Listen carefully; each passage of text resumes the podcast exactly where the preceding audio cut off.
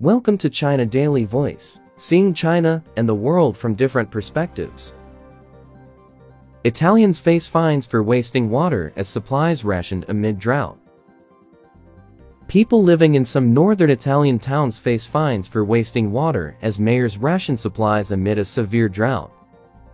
Mayors of towns and regions including Piedmont, Liguria, Lombardy and Trentino have introduced water rationing measures, ranging from fountains being switched off and nightly restrictions on tap water to bans on using water for gardens and allotments, for washing cars and filling swimming pools.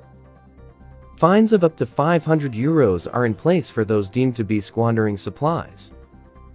I don't ever recall a situation of this kind in winter. We haven't had any rain since 8th December, said Francesco Pietrasanta, the mayor of Quarona, a town in Piedmont, there are issues with water wells. Some areas have had to be supplied by water tanks. The rule is to only use water for real necessity, such as for hygiene or food reasons.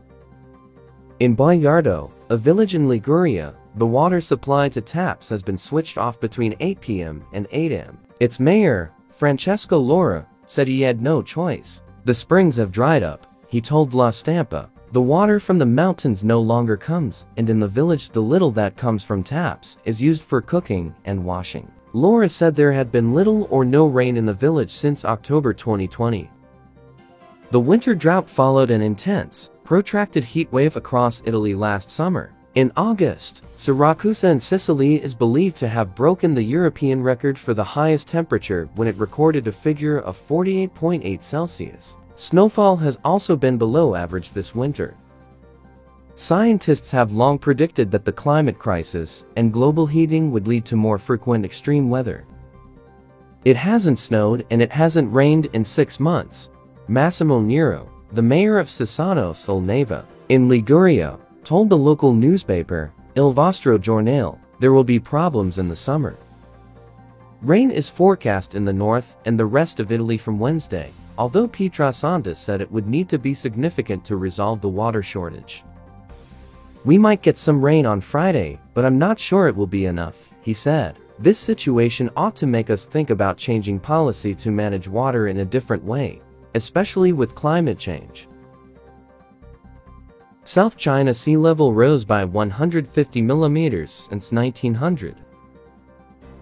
Chinese researchers have reconstructed the history of the South China Sea sea level shift using local corals and found that the sea level has risen by 150 millimeters since 1900. The researchers analyzed the correlation mechanism between the oxygen-stable isotopes of coral and sea level, sea surface salinity, sea surface temperature and rainfall of the South China Sea, and reconstructed the sea level record at an annual resolution. The study showed that the sea level fell by 0.73 mm per year from 1850 to 1900, and then rose by 1.31 mm per year from 1900 to 2015. The sea level rise in the South China Sea has accelerated recently, rising by 3.75 mm per year since 1993.